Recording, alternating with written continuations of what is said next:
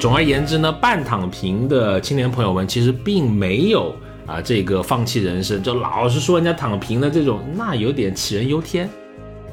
青春实用主义就是我们现在总结出来的这一个特征，可能只是一个短暂的各种压力下的一个消费上的逃避。哎，大家好，欢迎来到最新一期的消费新知，我是 Neil。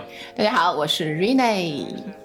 哎，本期啊，我们来分享我们最近做的一项研究，内容呢是青年人群的消费。在这个里面呢，我们发现了一些有意思的消费的趋势。总的来说，我们称之为青春实用主义。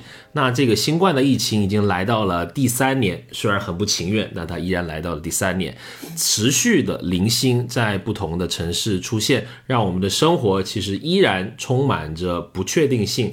这也让不少年轻的消费者，他们对时间还有金钱的损失是更加的厌恶的。那同时会影响到他们的日常消费啦。时间分配啊，投资理财啊等等的习惯也随之发生着微妙的变化。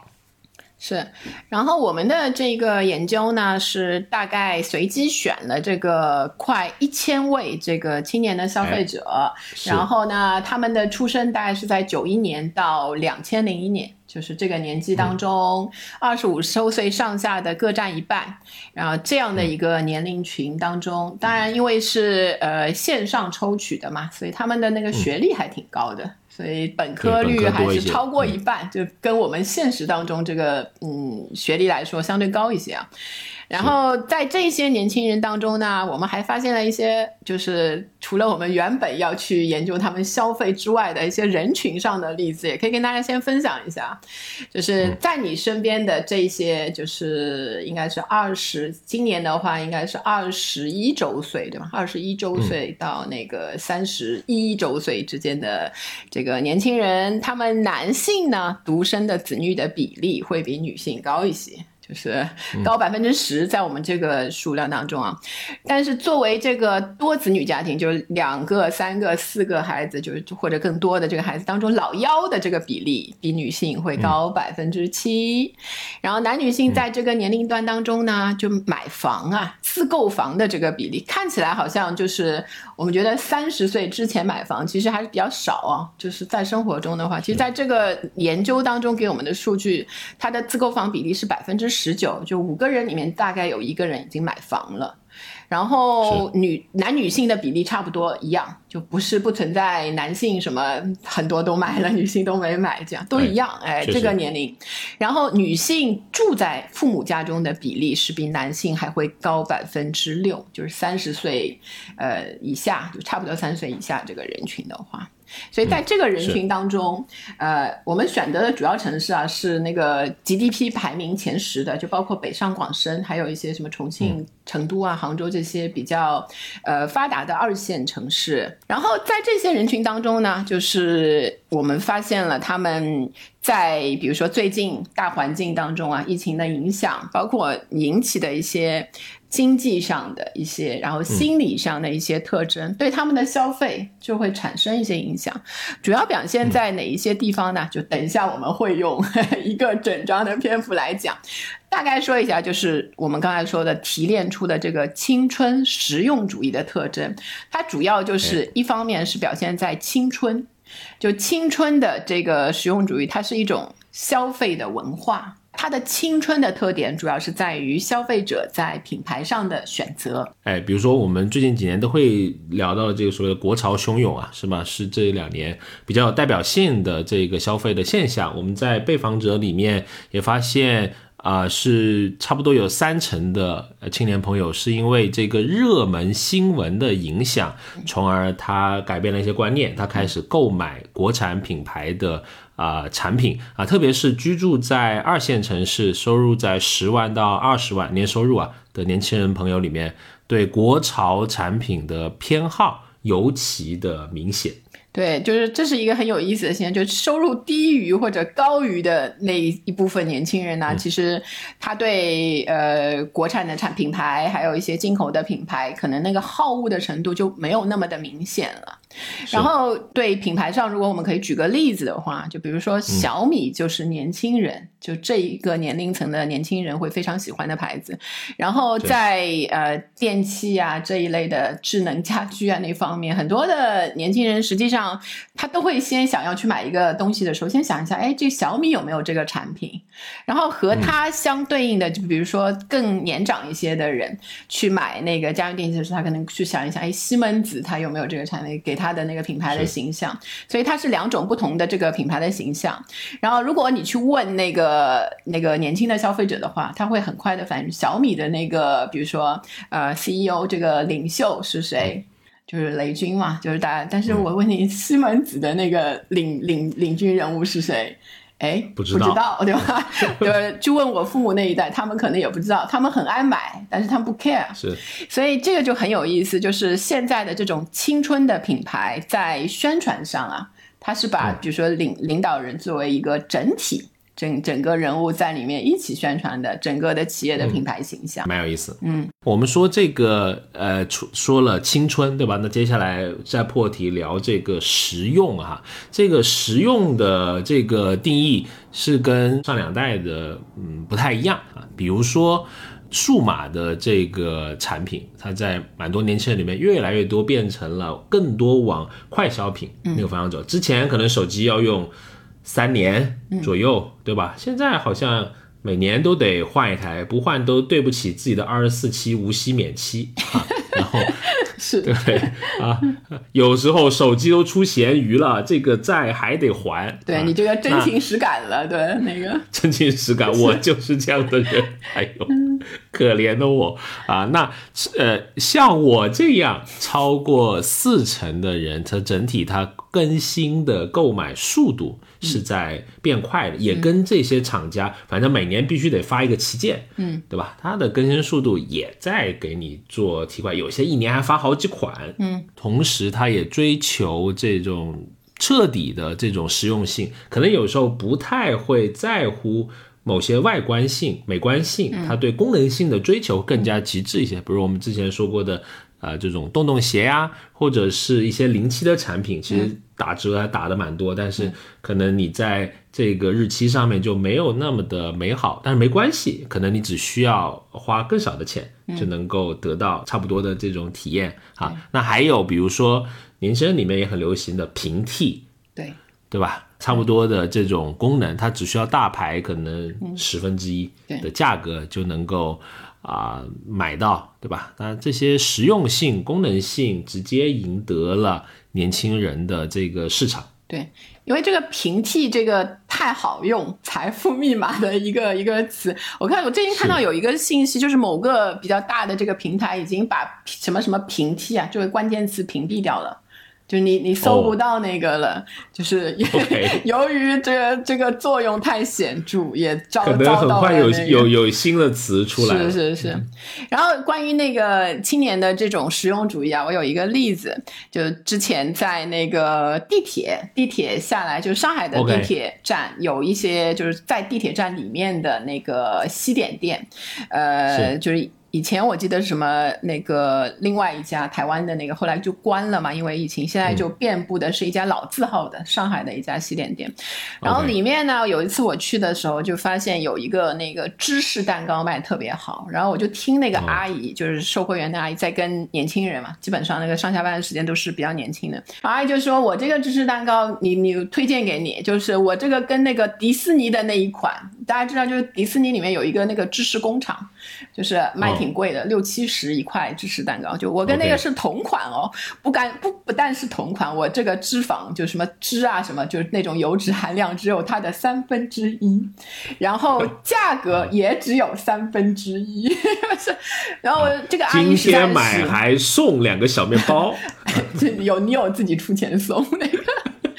但人家就是真的价格好像是十几块吧，就那个卖六七十还五六十吧，就挺贵的，就真的太会做生意。就我看这个阿姨宣传了一下嘛，刷刷就把大家那个年轻的消费者都吸引过去了，当场就卖出了三块，就真的非常容易打动。又是这就是一个芝士平替蛋糕嘛，然后又又加上了这个健康的概念，完完全全的打到了那个年轻人的这种实用主义上面。所以这个还是挺有意思的，在年轻人当中现在的这种流行是。然后我觉得我们还做了一个挺有意思的东西，就是看你随身携带哪些东西嘛，就日常的这些商品还是蛮能够反映出你的一个趋势的。我们把它定义为叫新的随身五宝。对我发现我们也挺能造这种词的，什么主义呀、五宝啊，是吧？好，到底是哪五宝呢？啊，口罩、手机、门卡。耳机和清洁的消毒的纸品，其中很感兴趣的，我觉得是两个啊。对我而言啊，一个就是这个门卡，就是门禁卡，什么 NFC 的卡或者是什么，你是软件的也可以。就钥匙不见了啊，钥匙我们小时候是挂在脖子上的，现在不知道去哪里了。对，有些门变成了密码锁，有些门变成了这个门禁卡。对，还有指纹锁，还有那个面容识别，越来越多。是的，还有一个我觉得挺有意思，就是。蛮多人会在自己的包里面放这个消毒纸巾，嗯，对吧？Rene 老师特别好，每次都放，跟他吃饭特别安心。你一到了座位了，先给你一张纸巾，对对，哎呀，宾至如归的感觉。主要也是看这个人的卫生习惯，卫生习惯好的不给。好，开玩笑，开玩笑，开玩笑，那个啊，是。当然也发现大家带的包其实越来越小了，特别是女生的包。好小，有时候我看到那些拍的照片，仅仅可能只能放一些简单的化妆品和一台手机，嗯，对吧？它可能就成为你你装饰的一个一个部分了。那当然，双肩包还是很多男生的这个挚爱啊。嗯，哎呦，里面很多这个夹层，它也是功能性的一个这个呃需求吧。是的，其中还有一个随身品就是耳机，我觉得也挺有意思的，因为。差不多七成的人啊会戴耳机，而且绝大部分已经变成了蓝牙耳机。那我感觉现在我们的数据虽然是就是三分之二的人携带这个蓝牙耳机，我感觉这个普及率可能在这个年龄层当中啊，可能比这个数据还更高一些。就是大家可能嗯不是只拥有一副。还有很多人还拥有好多副那个耳机，一个是它真的很容易掉，你那个也很就是像 AirPod 那种，你可能掉了一个，你可能又去买了 买了一副之类的，然后买完之后又发现原来那个找到了，就经常会有这样的那种情况。就是我，嗯，谢谢你观察了我的生活。好，好然后你你说这个耳机，我还想起了一个，就是相应的那个数码产品在包里的那个变化，就是充电宝。就是在共享充电宝之前，就是因为手机的那个又容易对吧，用没电，所以大大概是有超过一半的人会随身携带充电宝的，一半左右。然后现在因为很多人去到处都可以找到这个共享充电宝，然后携带充电宝的年轻人就是下降到了百分之三十九，而且女性更不爱带，这就呼应你刚才说女性可以带小包，就她的东西可以能少带就少带的情况下。是，所以现在充电宝的生产商啊，搞一个那种口红充电宝。对对对，我有一个，很小一只，对吧？但只能就 iPhone 可以充百分之六十，就聊胜于无。反正带着一个充电宝，如果出门的话就会安心，因为手机几乎就是你身体的一部分了，对吧？你的行程码、健康码都在那里啊，是是，钱包也在那里啊，很重要啊，这个东西不能没电。对。这个这一些的那个随身携带的东西的趋势，其实就对于比如说一些包袋的设计啊，一些嗯想要让自己的产品变成随身携带的那些东西的那一些营销啊、品牌商啊，都会有一些意义，它在变化。确实，好，那接着呢，我们又对这个人群造了一个新词，是什么呢？比如大家都说这个。躺平嘛，对吧？但我们把它定义为叫半躺微平族啊，有请这个名词的发明者 R 老师给大家介绍一下。就半躺微平族实际上是跟全躺平族是有一些区别的，它的来由可能大家都知道，就是呃。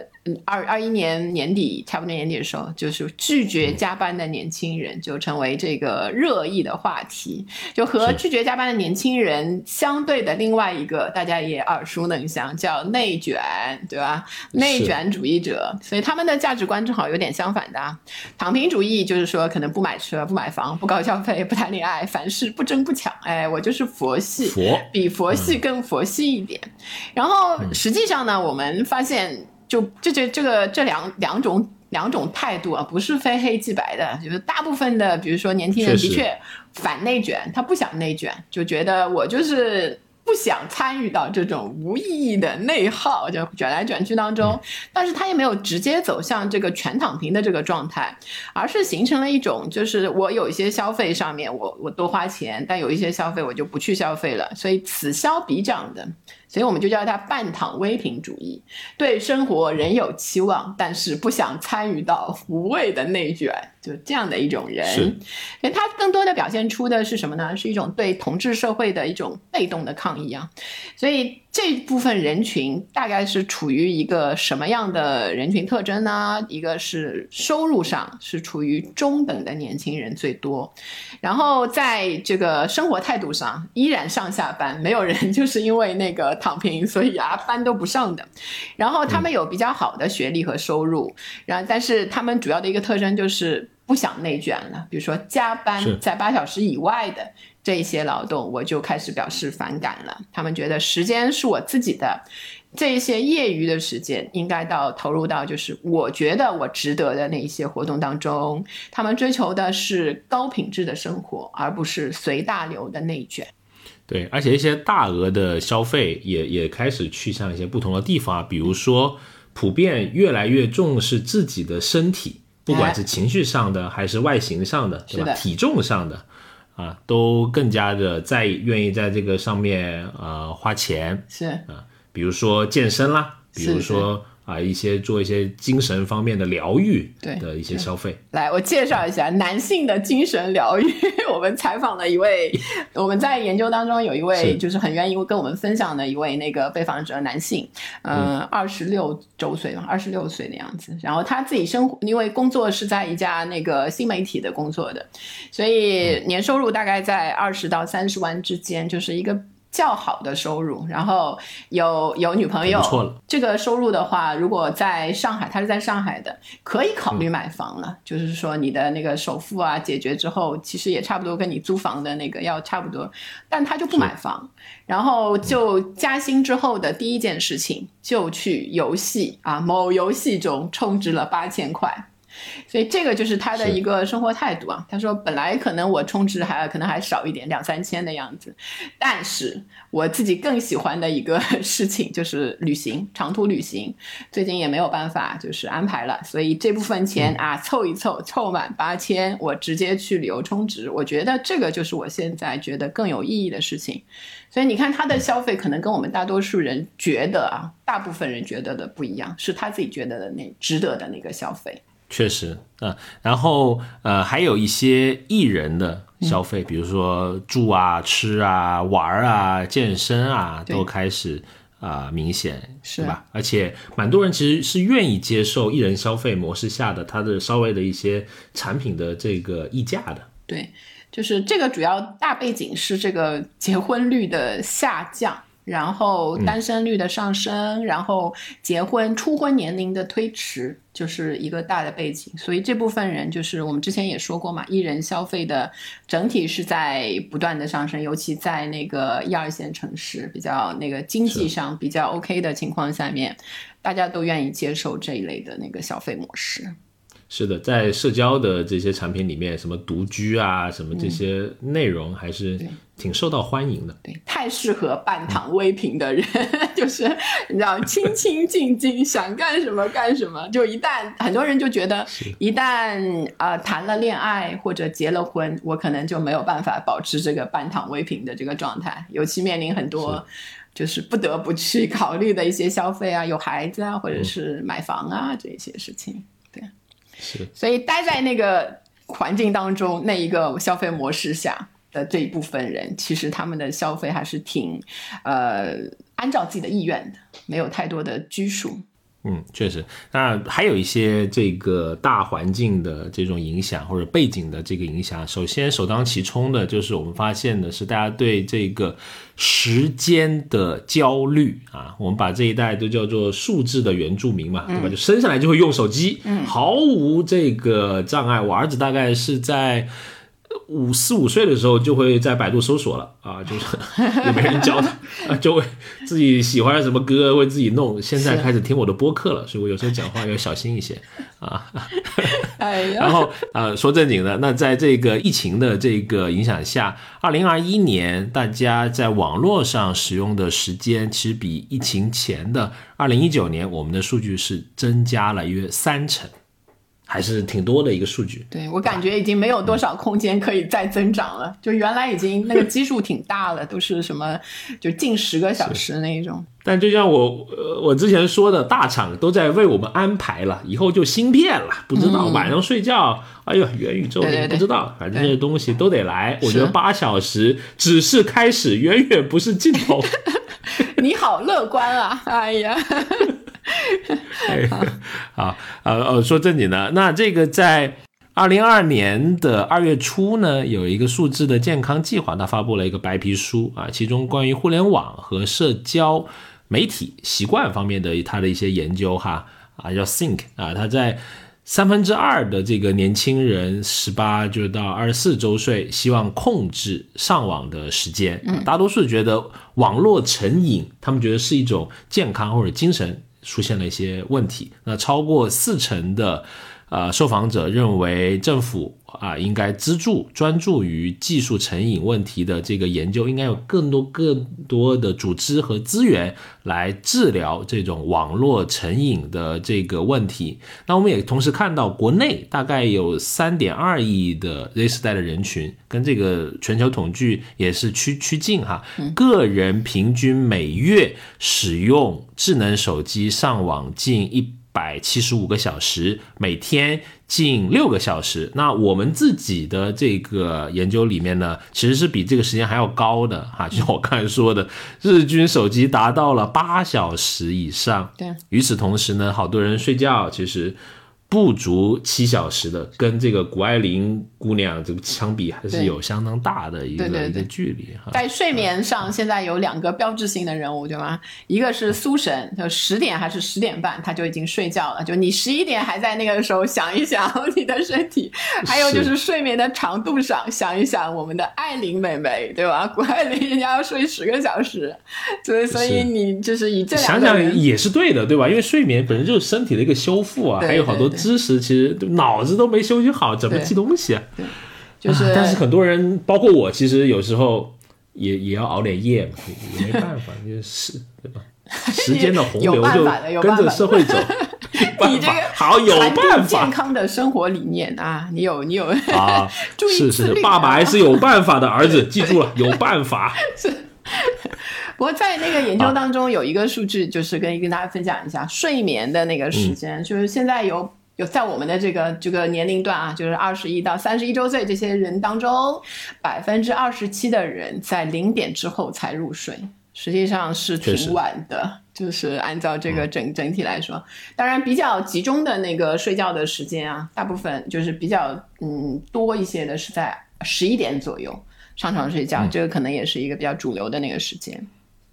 然后，如果说这个相对我们看这个被互联网填满的年轻人最近一两年的生活改变有什么的话，就比方说啊，很多人其实都开始自己意识到自己的生活改变了。比如说，有快一半的人都是担心使用手机和电脑的时间过多，然后。有也是同样，就是百分之四十七左右的人通勤或者餐饮的时候，一定就是习惯同时看手机。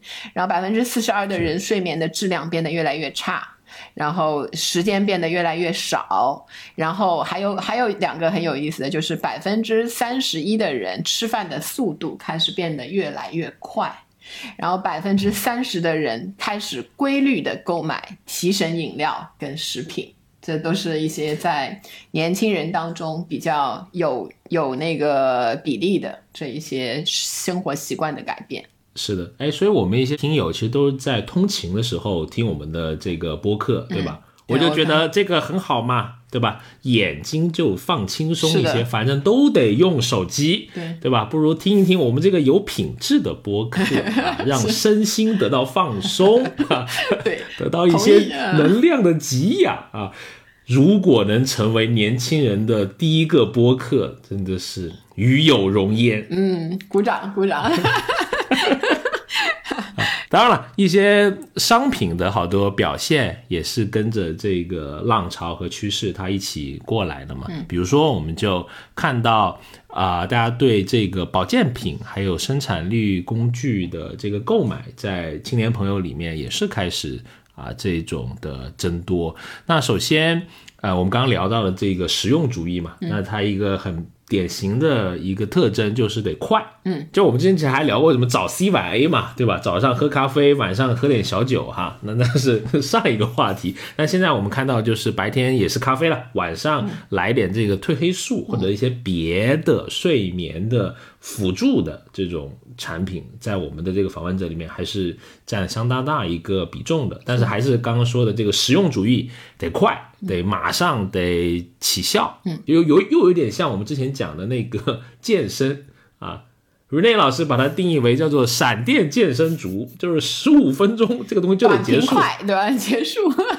对对对，而且明天我上秤就得这个啊数字得有变化，对对对。所以后面可能那些体脂秤都要到小数点三位了，这样能看到效果。而且一天要测，比如说那个三到四遍，取一个最低值，就我满意的那一个值才行。是，如果你发现那个数字不太对，赶紧下来，不然那个 app 就会记住了啊！大家注意了。是的，啊。然后其实我们刚才提到的这些生活习惯的改变，也会导向一些生产力工具的购买，因为对时间的这些掌控嘛，尤其表现在一些对数码产品呀、智能家电啊这一些的购买。就是这个当中呢，有一个去家务化的趋势，就我们很多人嗯去买一些，比如说扫地机器人啊、清洁的东西啊，然后呃诸如此类这一些东西，往往就是不想在这些琐碎的家务上面花时间，就不管你是几个人住吧。都觉得这个就是谁花时间谁都不想花，就是这个意思。然后实际上的确是在这部分的购买上，把你从这些家务、洗衣服啊、清洁啊那一些上面解放出来了。但是呃，解放出来、省出来那些时间用来干什么呢？其实还是又回到了原来跟手机啊、短视频啊那一些上面，所以这是一个循环。然后完了，你又觉得时间不够用了，可能还是所以你看这一些的那个消费啊，它是持续的，不停的会有新的这一个动机会推着你去买新的东西。是，而且现在是有一个我们叫做个性的消费时区，对吧？不是我们传统意义上几点了该做什么事情，而是会按照自己的这个消费时间表啊，我的地盘啊、我做主。特别是这个睡前一小时啊，这个黄金购物时间，也有各种大厂在 在为你啊有一些不错的优惠哈。对，呃，因为呃，在二十到二十九周岁的这种人群，我们觉得他晚睡的一个原因是由于年轻人的心理补偿机制，还有一些的呃孤独感嘛，主要是想啊、呃尝试对夜晚时间的掌控，来减轻白天的焦虑。对所以我们还拿到了以某个购物平台的一个内部的统计大数据啊，大部分年轻人晚间下单的高峰点是九点钟。所以这是睡前的接近睡前的那个一个小时，然后在购买的那个品类上呢，二十五周岁以下的人群就在这个时间日用品的购买比例会比较低，然后夜间的购物重点是服装、鞋和包，然后呃有明显上升的呢，比如说像美容护肤品，还有虚拟类的会员点卡啊这一些的消费，而年龄比较大一些的，就二十五到二十九周岁的人群呢，在日用品和数码产品购买比例上会明显的上升。然后女性当然她更关心一些美妆啊和女装。然后疫情后面呢，还有一个重点就是医疗和健康方面的这些产品。除了消费以外，吃东西也是随心所欲了，对吧？谁说凌晨两点不能吃炸鸡的？也有不少人看你眉飞色舞的样子，我觉得不好。我也觉得不好。对对对，就是我发现，就是如果你去看比较年轻的朋友的那个朋友圈的时候啊，就真的会有深夜分享这一些吃的东西。深夜放毒嘛，对，就是很很喜欢，就是放一些高热量的，尤其是那一些产那个食品出来。是，但是你知道这种饮食节奏，你开始比较个性化之后，对吧？啊、就对这种外卖平台是一个是一个利好嘛？是啊，就是我感觉那些外卖师傅也挺辛苦的，呃，因为我真的在凌晨一两点叫过 外卖，原来送上来挺快，看球嘛，那个时候真的送上来挺快的。所以你看，就是外卖已经渐渐的摆脱了，就是在这个食物消费上面一个配角，好像没啥其他的选择的时候选择这一个，而是一个主角了。它在你的那个各个时间点当中都给你提供这个丝滑的服务，对吧？打开是那个什么蓝色的、黄色的软件，只要点一点就给你送过来了。是，而且都可以预约第二天的早餐呢，啊，是吧？下面就接着讲一个很热的这个词了，叫做消费主义。呃，这个其实早几年没没太有人提这个，我觉得这两年好像越来越多，也是一些流量密码，有些人就就逮着这个这个来聊啊。我们也可以说说看，我觉得是有一个呃，我们看到是有一些极简主义的这种倾向，大家还是觉得想要对抗这个消费主义嘛啊。举个例子，有百分之五的被访者呢，他认为一千块钱以上的消费就是大额消费了，需要谨慎。其中这种百分之五里面，还是不少是处于这个年收入十万以上的，就收入我们觉得是中高人群。甚至我们有一个啊、年收入超过十万的被访者，他还解释了，是因为这个疫情之后，他形成了更理性的消费的态度。他的原话是：凡是超过一百块的东西，都会判断后再确定是否购买。每天要判断蛮多次，对，越珍惜钱的人越有钱，就是大家实际上对金钱，对吧？还是要保保持着一个比较淳朴的这个敬畏的态度。就乱花钱，始终在任何一个社会，就是都不是一个好的一个趋势。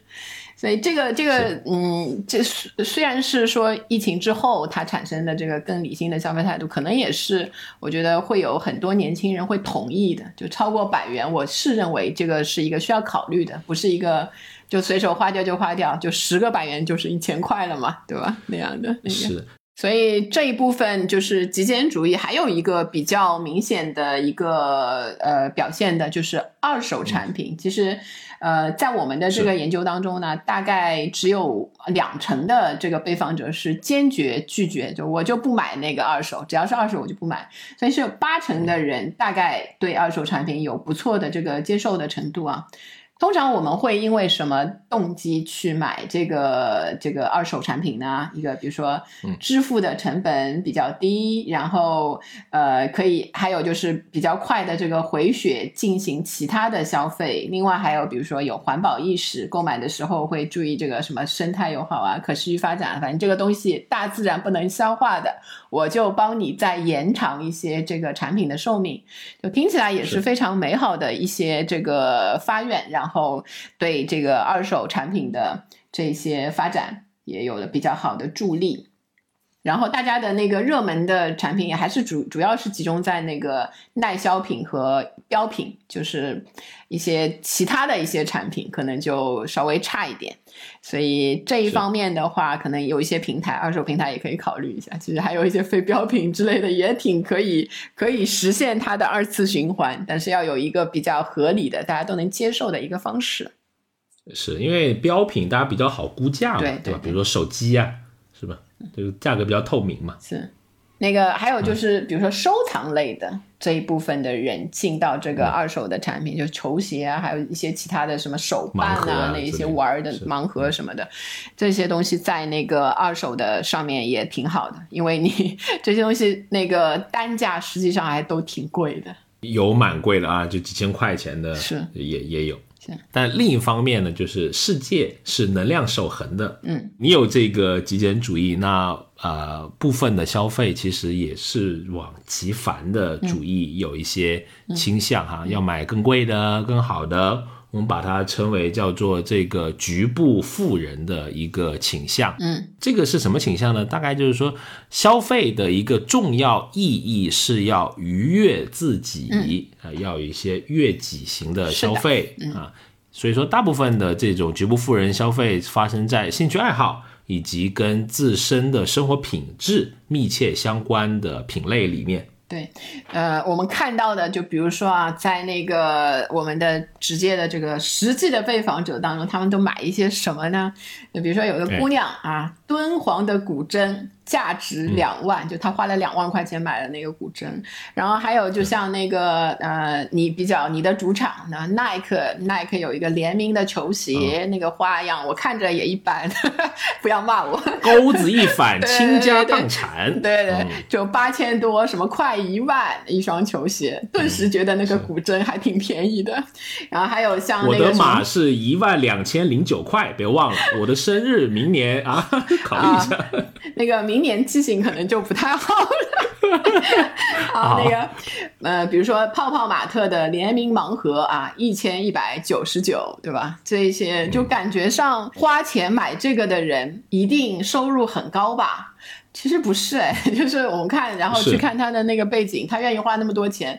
不是说他就是真的家里很有钱或者自己很有钱，就是他就愿意我存几个月的买我喜欢对买我喜欢的东西，所以在这一部分方面，我如果和极简主义相对的话，我们叫它极繁主义或者是局部的富人，他在这一方面就特别愿意花钱。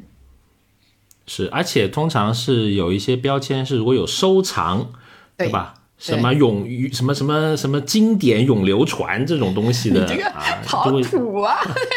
那是钻戒的那一个，反正就是有收藏价值的，有收藏价值会升值。哎，那就就会刺激这种局部富人类的这种呃消费嘛。是。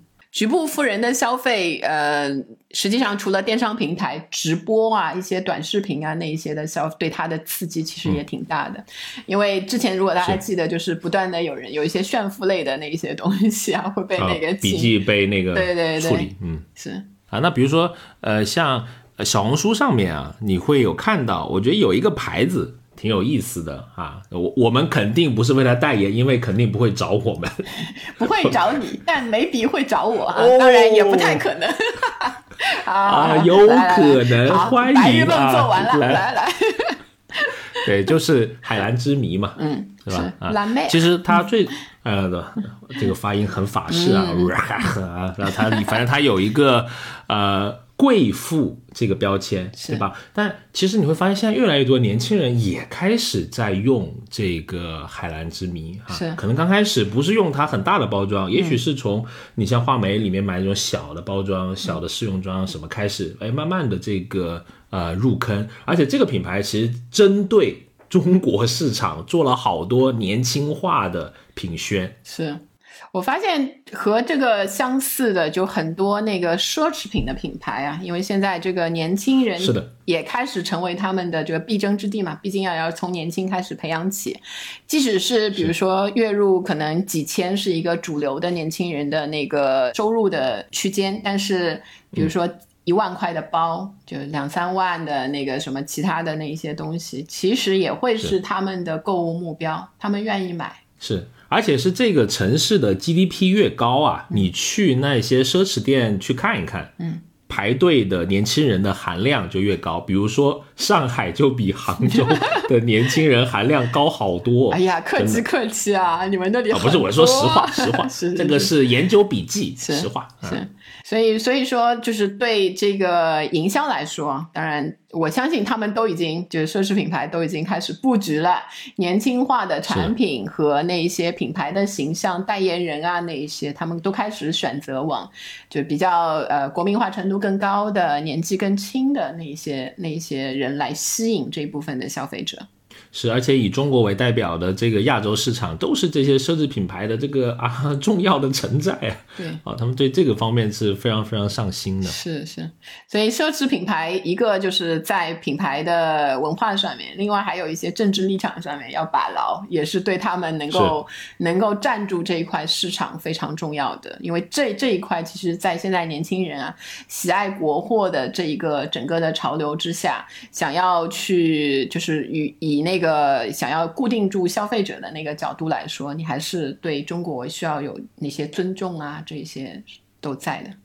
是有一些那种广告真的要注意了，就是看着就让人 太明显，这个对对太明显，又要赚钱又要 怎么怎么对吧？这个不行。是，就是那个 B 打头的那个公司，对对对真的要注意一下啊。然后呃，其实在，呃局部富人，就是疫情后，其实非独生子女他在宠物产品上面也有一个这个局部富人的。这种趋势就是我自己买的好了，我身边的这个爱宠，因为爱宠蛮多人会把它升级到家人的这个，对吧？陪伴者的他的这个地位嘛，啊，他也得用的用的好啊。前段时间我们那个群里面还在还在分享，因为我们两个是不养宠物的嘛，对吧？养宠物的真的投入挺多的啊，各种的，我觉得这个吃的比我还讲究。不要不要这样比，不要这样比。可以这样比，就不同年龄段得吃不同的东西，还有是为了这个牙齿的发育吃的那种嚼的什么什么东西啊，还有比如说这个狗狗、猫猫可能呃它这个行为不太好了，还得送去学校，嗯，收费也挺贵，上头大几万，是的，上课是啊，去接受再教育，是，嗯，反正是这部分年轻的朋友他在爱宠上面的花销。也是呃有这个局部富人的特征，也同是这个叫悦己消费的一个延伸吧。对。另外，年轻人在饮食上面的一个局部富人特征也是比较明显。就很多人因为，比如说旅行这一部分，其实是被疫情给遏制住的这个消费，压抑了。其实也没有太好的方式去通过其他。记得，嗯，去年就是随心飞发出来的时候，就是其实有很多年轻人都买了嘛。但后来这个产品就也没有很多的公司继续的推了。所以今年包括一些多点爆发的这个疫情。让这一部分的消费又被遏制了。这一部分消费最容易的就会，呃，被那个移到饮食那一块上面去。是，你还记得我们有被访者不？他真的就就就是随心飞的那个用者嘛？对吧？会一般请两天假，周五、周一还能避开周会，这个完美 四天啊！小算盘啊，真是。我也会这样考虑，反正四天他就会啊去到一个这个陌生的城市，而且他是玩摄影的，对，这生活也蛮有意思，也是一个很有意思的一个生活的体验。是，总而言之呢，半躺平的青年朋友们其实并没有啊这个放弃人生，就老是说人家躺平的这种，那有点杞人忧天，对吧？没有，他们还是很好的，更多的是表现出对同质社会的。被动的抗议，就像刚才说的，那还预示着青年消费者在精神和情感消费需求上的觉醒。嗯，比如说像符号性衣服之外，健康元气的身体，拒绝加班后对自由时间的掌控感，还有多元人生的兴趣体验等等，都是他们在追求的消费的趋势。对。然后这些年轻人呢，其实也是在创造一种新的这个消费文化啊，青春实用主义就是我们现在总结出来的这一个特征，可能只是一个短暂的各种压力下的一个消费上的逃避，也许就是它是披着实用主义外衣的，其实是一个享乐主义。但是毫无疑问，这种这种需求啊，各种的生机勃勃的欲望，这些年轻人是在为疫情后的消费市场带来新又一些新的机遇。所以我们还会。做类似的青年消费的研究，也欢迎大家持续的关注我们消费新知这个播客，我们会时不时的跟大家分享我们相关的一些研究的结果啊。想跟我们有更多的讨论和交流呢，欢迎加入我们的听友群，可以加小助手的微信：消费零零七六六六。好，这期我们聊青年实用主义的节目就到这里了，期待在下周五能继续跟你在空中相遇，拜拜，拜拜。学而时习之，不亦说乎？下回见。